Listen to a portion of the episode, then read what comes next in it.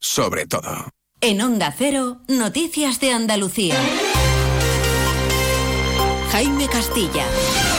Buenas tardes. La defensa de la familia de uno de los soldados fallecidos por ahogamiento en las maniobras de la base de Cerro Muriano el pasado diciembre acusa al capitán responsable de las mismas de homicidio doloso porque no contaban con las medidas de seguridad necesarias. También amplía la denuncia contra toda la cadena de mando y contra el Ministerio de Defensa y quiere que sea la justicia civil la que se haga cargo del caso, aunque hoy precisamente se ha inhibido en favor de la militar. Sobre el tiempo, llega la borrasca Irene a la comunidad que se espera que deje lluvias en todas las provincias y por la tarde activa el aviso amarillo por fuerte viento y oleaje en las costas de Almería y Huelva.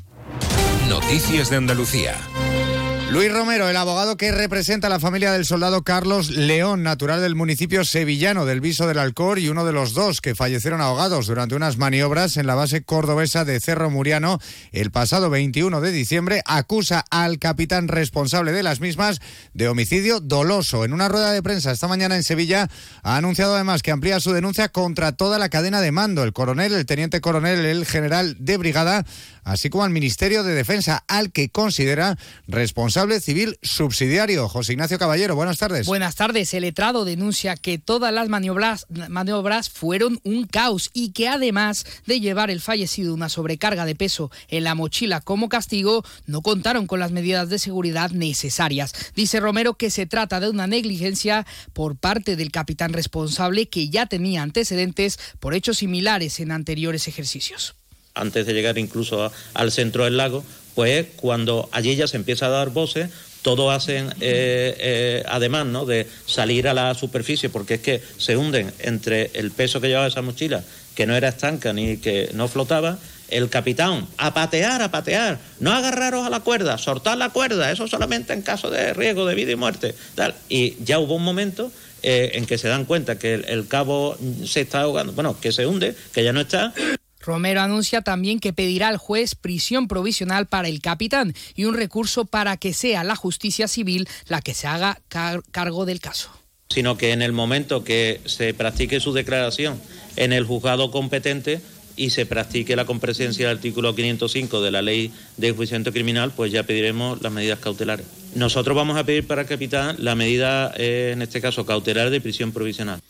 Lo decía Romero, lo de recurrir, porque precisamente esta mañana el juzgado de instrucción número 4 de Córdoba, que había comenzado la investigación del caso, se ha inhibido para cederlo a la justicia militar. En sucesos, hoy hay que lamentar la muerte de un hombre de 80 años en su domicilio del municipio granadino de Durcal. Según las primeras pesquisas, todo apunta a que ha fallecido a causa de una intoxicación por humo debido a un incendio declarado en su propia casa. Onda Cero Granada, Guillermo Mendoza.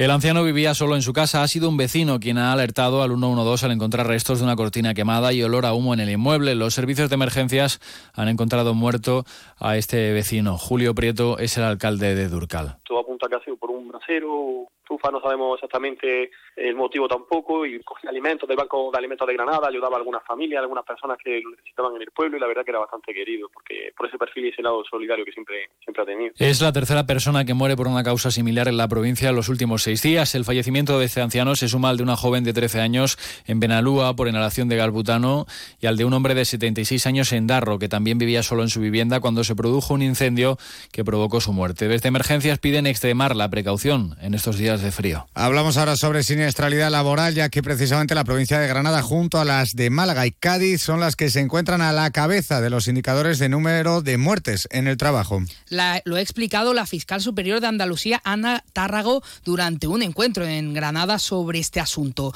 Detalla además que por provincias varían los fallecimientos según los principales sectores de actividad.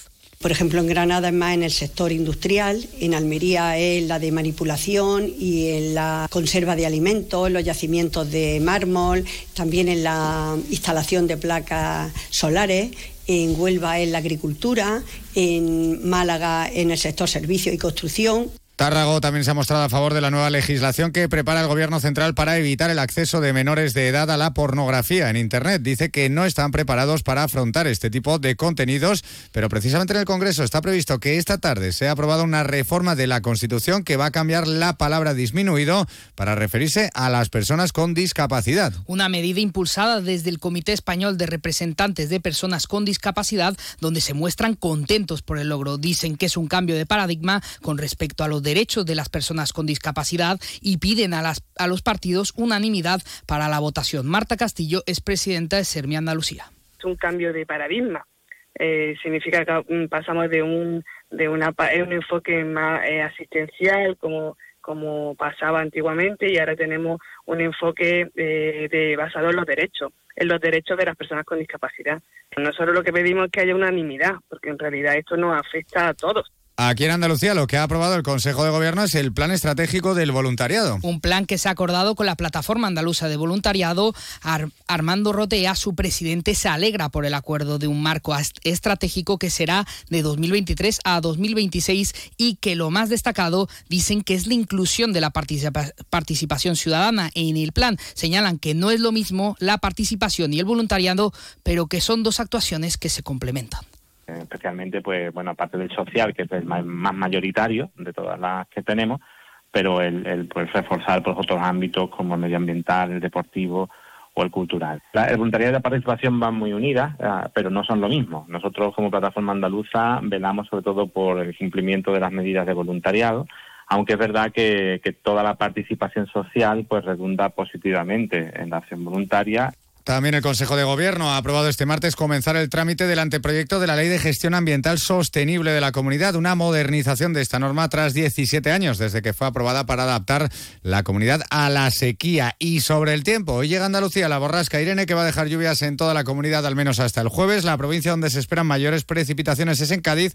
y además de una subida de las temperaturas llega también acompañada de fuertes vientos. De hecho, las costas de Almería y Huelva activan esta tarde los avisos amarillos por fuerte oleaje. En esta última preocupan los efectos en la playa del Portil, que ya estos días ha visto desaparecer su arena. Onda Cero Huelva, Rafael López. Se trata de un tramo, Jaime, en el que ya no hay más playa y lo siguiente que se llevará las mareas podrían ser las viviendas. El alcalde de Punto Hombría, José Carlos Hernández Cansino, lamenta que desde Costas no estén atendiendo los requerimientos ni a la responsabilidad de evitar que caigan esas viviendas y el portil se quede en ese tramo sin playa. Prácticamente nos hemos vuelto a quedar sin playa en el Portil, se han dañado todos los accesos a la playa que repusimos este verano, han quedado prácticamente eh, destruidos. La imagen actual es de chalet de primera línea al pie del precipicio y veremos qué ocurre porque las predicciones meteorológicas anuncian aviso amarillo por fenómenos costeros a partir de las 6 de la tarde. La 1 y 57. Yo cuido de la sanidad pública. Y yo. Y yo. Y yo. En CESIF trabajamos por ello. Un incremento de plantillas. Por una carrera profesional ágil y efectiva para todas las categorías. Por contratos más estables y bolsas actualizadas. Porque si tú no te conformas, nosotros tampoco. Yo cuido de la sanidad pública. Confía en CESIF. Canasta de bodegas Williams ⁇ Humbert patrocina los titulares. El Comité de Expertos de la Junta sobre la sequía volverá a reunirse este próximo jueves. Lo hace por tercera vez para analizar nuevas medidas para luchar contra la escasez de agua, el Ejecutivo andaluz ha declarado hoy de emergencia las obras de modernización de la depuradora de Cuevas de Almanzora en Almería. Adelante Andalucía ha registrado hoy en el Parlamento andaluz una proposición de ley para que los servicios sanitarios públicos de cada comunidad financien las gafas de los menores de edad y que éstas les salgan gratis. Esta ley va a debatirse en el Congreso para convertirse en una norma estatal. Y el Ayuntamiento de Sevilla ha presentado hoy el borrador de su nueva ordenanza de veladores que contempla entre otras medidas, mantener las plataformas COVID o retirar la licencia a aquellos bares que acumulen dos o más multas graves en un periodo de seis meses. Luis, comemos en un asiático que a mí me encanta. Uy, que va, que me miran sospechosamente. Y un hindú que yo llevo tiempo antojado. Es que a mí eso me sienta muy malamente. Mira, pues vamos a ir a uno de aquí de toda la vida que nos pone nuestra copita de canasta. A ver, empezar por ahí, con canasta donde tú quieras. En eso siempre estamos de acuerdo.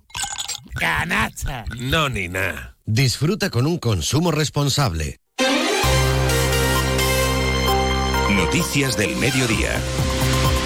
Hasta aquí las noticias de Andalucía que regresan a la sintonía de Onda Cero a partir de las 7 y 20 de la tarde, pero antes, a las 2 y media, Andalucía Capital, toda la actualidad económica y empresarial de nuestra comunidad, en la voz de Diego García Cabello. Y ahora, momento para la información de España y del mundo, aquí en Onda Cero. Buenas tardes.